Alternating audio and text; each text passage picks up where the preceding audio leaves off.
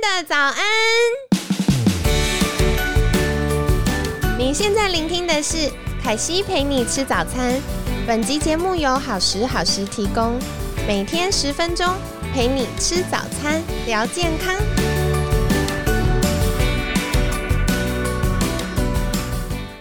嗨，欢迎来到凯西陪你吃早餐，我是你的健康管理师凯西。今天呢，非常开心邀请到凯西的好朋友物理治疗师威利。威利早安，早哦，大家好，我是物理治疗师威利，今天很开心来到凯西陪你吃早餐。我觉得威利的声音真的好好听哦，好适合录 podcast。自己开一个频道这样，很可以，很可以，或常常来跟我们聊天也可以。可以啊。对，然后为什么凯西今天想要邀请威利呢？因为我们九月份的主题是重新打造你的脑。那我觉得大家在对物理治疗师的想象，常常就会想到，哎，有一些慢性疼痛或者是急性的，比如说扭到啊、拉伤啊，是可以请物理治疗师协助的。可是我在跟呃威利聊天的过程当中，我发现一件很有趣的事。就是很多时候，我们的疼痛跟认知有关，所以这个礼拜呢，就会邀请就是威利来跟我们聊一聊，到底我们的大脑跟我们受伤、身体受伤这件事的关联是什么呢？那首先想邀请威利，是不是来跟我们听众朋友们打个招呼，然后让大家认识你呢？嗯，那我是。物理治疗师威力，那有一个粉砖在脸书上。那我现在是在台北的松山民生社区这边的治疗所工作。那主要的病人的对象都是一些呃肌肉骨骼相关的一些疾病啊。那我都会讲想，大家都会可能想象说，治疗师的工作其实很像在修车啦，就是你车子坏掉、身体坏掉、受伤，然后来这边，那我帮你说，哎，你这个这个电瓶。坏掉了，然后帮你修理一下，然后好让你可以回去继续开车这样。但是做一做之后，我们在治疗病人的时候就会加上一些小叮咛，有没有？比如说，哎，你是不是这个刹车皮呀？你看两个月就换一次，你这个太夸张了吧？你是不是常常乱开山路啊？然后刹车乱踩啊等等的。对，就是开始从一些你们身体使用的习惯，然后或者动作上面去看，说怎么样可以帮忙到这些患者，不要常常的。的来来找我们，就是一个健康的一个概念，这样子。我觉得这很重要哎，因为我们可能每天在使用身体，像凯西自己啊，我就有发现我走路的姿势，嗯，以前没有物理治疗师提醒的时候，我们大学老师就会教我们，哎，走路的时候要用脚跟啊，然后要把腿踢长长的啊，这样。因为我以前是念商学院嘛，所以老师就会教我们说，哎，这样走路比较好看。可是后来发现，太过度的着重在脚要往前延伸，跟啊用脚跟走路的时候，就会很容易让后脚跟失重比较重，然后再加上可能，啊我们走路习惯的关系，就会让足弓的地方比较容易没有力，那后来就会容易让脚踝可能。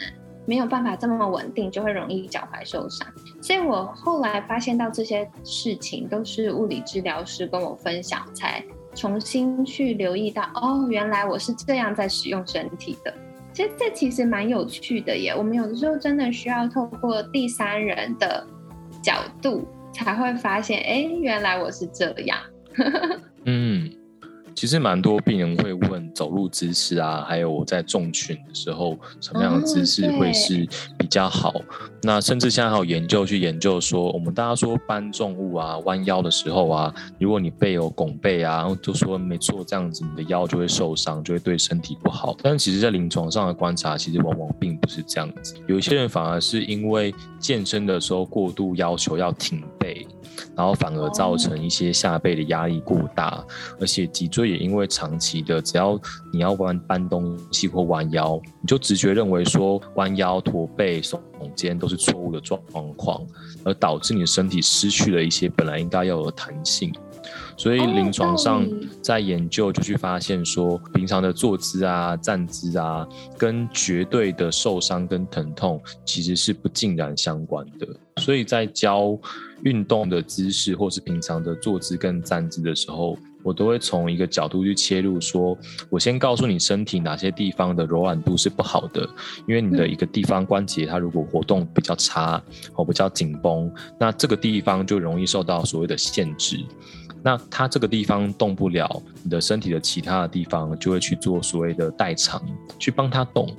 比如说弯腰，如果你的背都一直挺得直直的，那你的手又要去绑鞋带，那你就可能会用膝盖，会用你的髋关节，或者是用脖子 想办法去做所谓的代偿。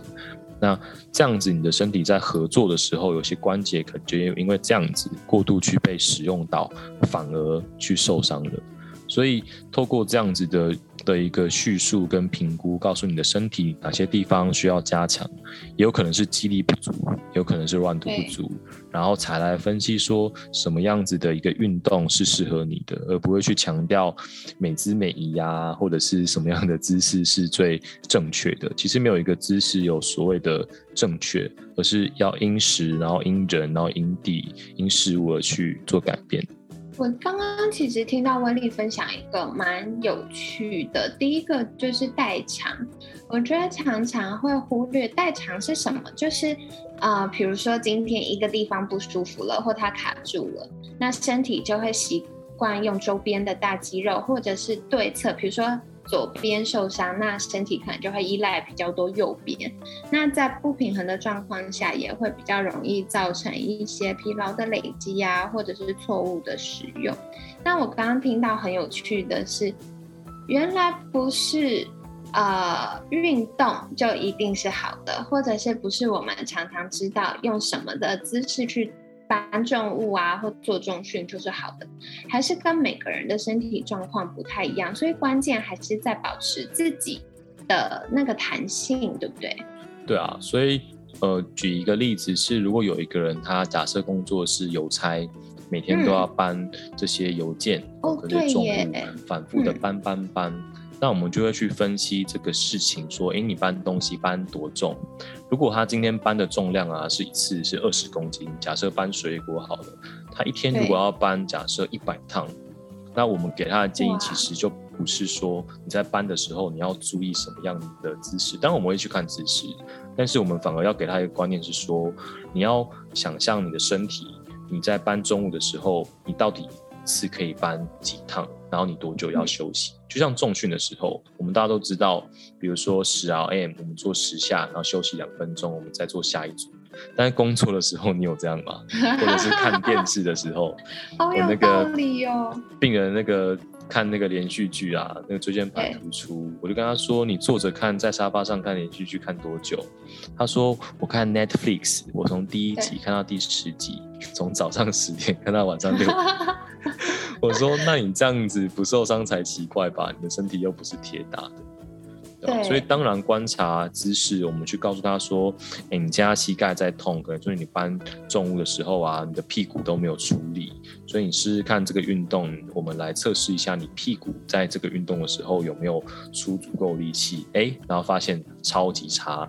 所以我们就要教他说：你在搬重物的时候，你要把屁股要夹紧。”然后你的背部要利用整个身体的一个惯性，用屁股去带，不要把重量都放在膝盖的前侧，把重心放在前面，这样子其实就能够很有效的帮助他去做搬重物的这件事情。但是最重要还是你可能要告诉你的老板，你连续搬这个五趟，然后你真的要休息十分钟，喝个水，上个厕所，不然的话你就会工伤，你就拿那个验 那个检检验单、检查单告他说，医生说宜休养 三个月啊，可是我觉得还没那么严重啦，我可以继续上班，但是要请老板 给我一点休息的时间。对，我觉得提到这个很重要，或者有的时候物理治疗师也是协助我们找出解决方法，譬如说啊，真的不能休息，又要搬这么多怎么办？或许就可以使用一些工具，比如说推车啊等等的。嗯，好有趣。另外一个想法就是说，我们会跟他说：“你看，你搬东西，你从货车上面放下来，你要放到推车上，再从推车，然后把它搬到一个高台上。所以，其实你可以可以考虑把推车弄高一点点，让东西平行的移动，它就不用把东西从上搬到下，再从下搬到上。然后其实就很有效率的可以去帮助他做这个工作。哇，各种工作优化。嗯，对对对。那接下来也想请教威力的，就是，嗯，听起来物理治疗师要做的事情很多。那像威力个人比较专精、专精擅长的领域是什么呢？我比较专长的其实是跟运动相关的。那呃，进入职场之后，因为呃，面对到这些各种疼痛的民众，反而是久坐啊，或者是上班族居多。所以，针对像是一些呃运动员啊，我从大学的时候做运动防护，就是帮选手按摩啊、放松啊、贴扎啊，那甚至是去呃想他们，他今天跟你说他大腿拉伤了，我们其实不是修车嘛，我们不是说帮他把大腿贴扎起来，跟他说好，那你继续去练，我们就去思考说他的大腿怎么会拉伤。那有时候可能是因为选手的成绩正在进步，他每一次的这个动作速度加快，身体的离心的控制可能还跟不上。那我们就会告诉他说，你要在训练上面加强一些离心的控制，避免肌腱啊肌肉被在拉扯的时候受伤。对，那后来就是在做这些临床上自费的病人的时候，发现最常受伤的就两种状况，一种是平常不运动。然后呢，突然间可能搬家，或是加班，或者是有人跟他说：“哎，走，我们去爬山。”哦，那人家爬山的人可能每个礼拜都爬，他就一年爬一次，那可能就受伤了。所以针对这些人，去给他们一些除了徒手治疗之外，去告诉他们说：你们平常可以针对一些运动的一些方法，那培养一个运动的一个习惯。那用皮拉提斯啊、缠柔啊，或者一些基本的核心训练，或是伸展运动，然后帮助到病人。所以主要是用运动去治疗，或者是用动作的健康的观念去去带给我们的病人。嗯嗯嗯，了解了解。哎，那说回来，像我们这礼拜的主题就是慢性疼痛。想请教威力，到底慢性疼痛是什么呢？或者是更简单的说，就是到底疼痛怎么样叫疼痛？因为凯西自己常常，我觉得也要公器私用来请教一下，因为我常常就会觉得，呃，好像有一点怪怪的，可是也没有痛到真的不能忍受或很严重。那到底怎么样代表我们需要关注它了？怎么样可能是我们只需要休息呢？哦，如果是这样子的话，我觉得大家可以先思考一下什么是疼痛，然后你怎么身体是怎么去解释疼痛。那我可能先讲，就是你们一般如果在临床上到诊所遇到治疗师或医师，他问你疼痛的话，一定会先问你说你的疼痛的程度是多少。就跟有一个需要急救的这个人倒在地上，你打电话给一九，他一定会说：“你看他没在呼吸啊。”就是先先做所 所谓的减伤分类嘛。所以我们就会问说：“那呃零到十分这样子的疼痛，零分不痛，十分代表最大的疼痛，那你觉得你是零到十分的几分？”那简单一点说，会有人画一个十公分的一个一个一个线啊，然后问你说你大概在哪个地方？但其实大家通常对疼痛的解释其实难以描述，所以大家其实就会开始举例了。那以前常会开玩笑说，十分痛就是生产的的痛嘛，因为生产痛好像是人类最大的一个痛觉。对。但是你这样讲的话，一定会被骂，大部分的时候都会被骂。要么就是妈妈就会问说：“啊，你又没有生过，你哪知道十分生产痛是什么痛？”或者男生会说啊，我没有生过，我怎么知道生产痛有多痛？对，所以后来就会比较去叙述说，疼痛两三分的痛，我会说这个疼痛你可能很稍微可以忍耐，哦，你觉得稍微这样 OK 没问题，有感觉痛，但是可以接受。那五分可能就是说我不行，我这个不吃个止痛药，或是不赶快看一下这个痛，检查一下是怎么样，我可能觉得不行。那七八分可能是觉得要然后要送急诊的。那十分可能就是痛到我要昏倒，就是我有经验是肠胃炎，然后我痛到我倒在地上，然后我在我们家门口，我在厕所前，然后我就倒在地上抱着肚子，然后我那时候我姐进来看到我，她就这样呆呆看五秒钟，说啊你是怎样？然后可是其实 那个痛就是哇，我真的很想马上去去去去急诊，但我已经动不了了。所以那个分数其实大家就是可以主观的去感觉说这个痛，觉程度有没有那个像那个超级变变变，噔噔噔噔噔噔噔噔噔，然后到哪一个地方？那比较叙述一下这个的话，可以帮助我们去判断说你的疼痛的变化是如何。如果你的疼痛从上个礼拜到今天，你的疼痛是一直一直一直往上升的话，我们治疗师或医师的心中的那个警铃就会响起来，说：哎，这个痛搞不好，如果你是这个背痛，那我们要搞搞不好要考虑是不是心肌梗塞啊，还是是不是有什么急性的出血啊，血栓有可能啊，有可能是一些比较急性的问题，有些可能甚至是一些像是癌症，有些肿瘤转移。这种痛其实是难以忍耐的痛，所以极度的疼痛在临床上面一定会先被呃紧张出来。我们赶快先去照个 X 光看一下，是不是搞不好说某个时候你骨折了。很多老人家骨折其实身体不太知道，但是他那个痛会一直持续。但如果痛是时时好时坏，那我们就会好奇说，那是什么样的因素？造成你的疼痛增加，或者是什么样因素造成你疼痛减少？我们比较能够去分析出所谓的疼痛的来源在哪里。哦，了解。所以大家可以关注几件事情，一件事情是从开始觉得痛到我们去看物理治疗或看医师的那个当下，疼痛是变更痛还是有趋缓？那再来是它是怎么样的痛？是可以忍耐的呢，还是？啊，很痛快，不能忍耐呢。然后我觉得还有，我常常会被问到的，就是它是刺痛，还是胀痛，还是它会有一种像淤青的痛。就是如果大家可以更多的形容跟观察的话，也可以帮助物理治疗师在做第一阶段评估的时候有更多的线索。对，我们也会去问这个疼痛的这个特色，这个质地。或者像我们摸东西，嗯，你觉得摸起来是什么感觉？所以小朋友在摸东西的时候，他没有一个知觉的经验的时候，他其实是需要被定义的。所以蛮多的疼痛跟神经会有关系，神经的传导有关系。所以我们在问疼痛的时候，其实也会去问他说：“你这个痛是刺的，是刀割感，是麻的，还是钝痛，还是抽痛，还是感觉要？”抽筋了，甚至有些人会觉得它是麻麻的，被电击到，那类似的感觉都可以去帮助我们去判断，一样是可以判断疼痛的来源是什么。嗯，不过说回来，我觉得疼痛很有趣的是，它除了我们的感觉感知之外，其实也跟我们的认知和情绪有关，对不对？嗯，疼痛其实在呃被刺激的时候，它其实是一个讯号的一个传递。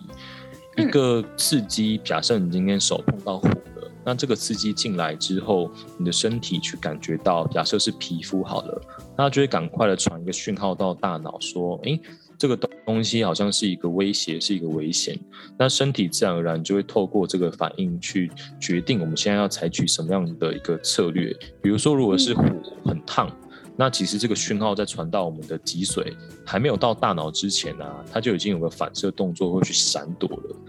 那另外就是，比如说你今天，呃，举一个那个一朝被蛇咬，十年怕草绳草绳的一个故事，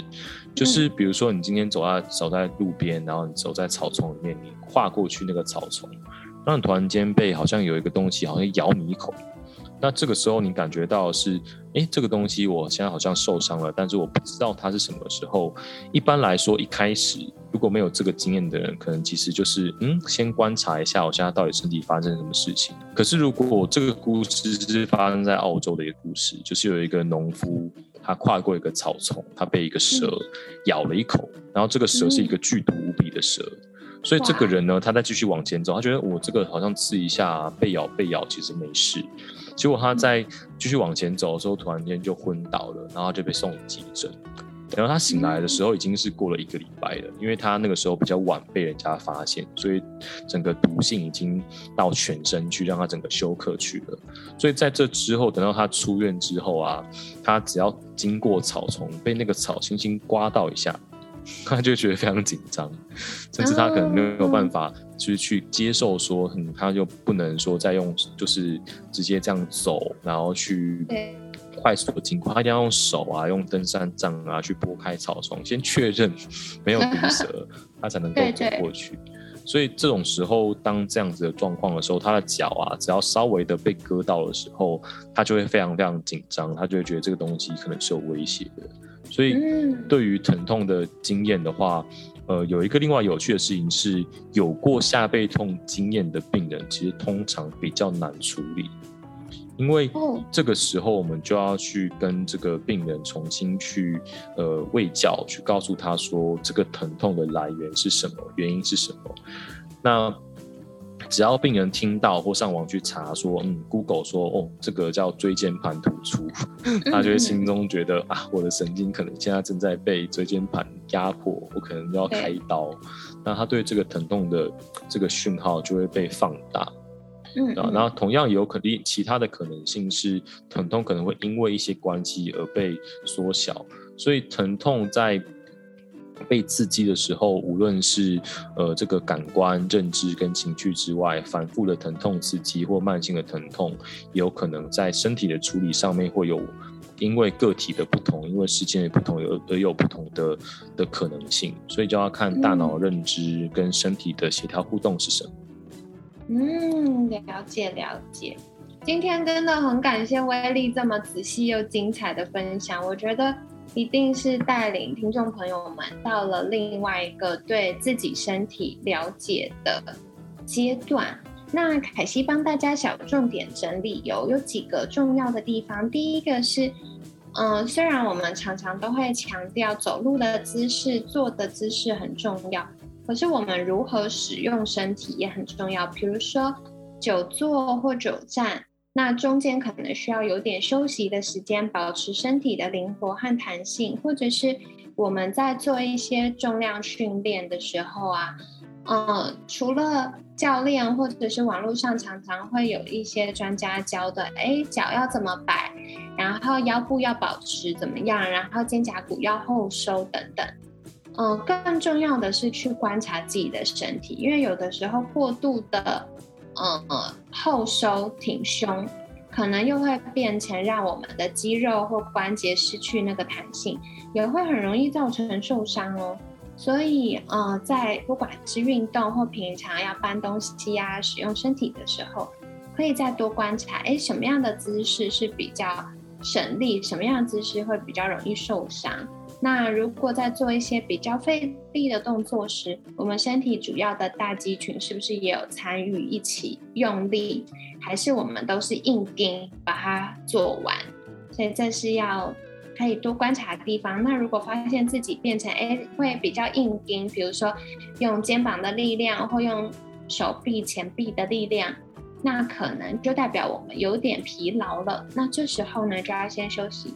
喝个水，上个厕所，缓一缓，让肌肉的力量恢复，再继续运作，这样才可以避免伤害。那再来的话呢，呃，平常如果发现哎开始有一点不对劲，这个不对劲可能就是身体带给我们的警讯哦，所以我们就来观察这个卡卡的感觉，还是疼痛的感觉，是变得哎越来越好了，还是哦不越来越严重了？那如果发现他越来越不舒服，或者是我们开始心里有疑虑的时候，就要赶快寻求医师或物理治疗师的协助。那今天威利也提到一个，嗯，凯西蒂觉得很有趣的地方，就是我们平常觉得疼痛啊，都是跟呃感觉、知觉有关，所以就是像哦，疼痛可能我们一般想到是触觉吗？可是，其实这件事情也跟我们的认知还有情绪有关呢。所以，比如说像刚刚威利有提到，如果一个人他受过很严重的伤害，那类似的情境就会再度触发他，就是觉得，哎，是不是有疼痛的感觉出现了呢？还是他就会更容易觉得紧绷？那具体到底？嗯，认知跟情绪，还有我们慢性疼痛是怎么在交互运作的，我们就留到接下来几天再邀请威力跟我们分享啦。那在节目尾声的时候，一样邀请威力来跟我们介绍一下，如果听众朋友们有些慢性疼痛的困扰，可以到哪里找到威力呢？呃，大家如果想要直接问我问题，或者是有什么样的这个想询问的话。嗯，都可以直接到我们的脸书的粉丝专业去留言，或者是去呃发讯息，那我就自己会回应。因为我们治疗所这边，你们如果来找的话，都是管理师会去 回复你们。对啊，所以你们可以先从粉丝专业去问，然后我先去判断你们状况是不是真的需要就医哦。有一些人其实可能只是当下的一个一下子肌肉小拉伤，对对对，那可能太紧张了，休息几天就好了。我还蛮常遇到来这边之后，我说：“哎，你今天感觉怎么样？腰痛吗？”他说：“我今天不痛。”那其实蛮尴尬。看到帅哥就好了。那你先 先回去吧，还是我们要帮你弄痛？对啊，所以大家其实遇到问题的时候，可以先自己先去观察，然后先去感觉，然后呃，先看看自己觉得怎么样处理比较好，然后再听专业的意见。嗯嗯，好的。那凯西也会把威力的粉砖放在我们文案区，大家有兴趣的话可以去按订阅跟追踪，因为嗯，凯西留意到威力常常会分享一些蛮有趣的议题或很专业的文章，所以大家如果对于物理治疗、慢性疼痛或者是睡眠舒压有呃相关的需求，也可以再多留意。那威力的粉砖叫做物理治疗师威力，所以大家 Google 搜寻也可以找到。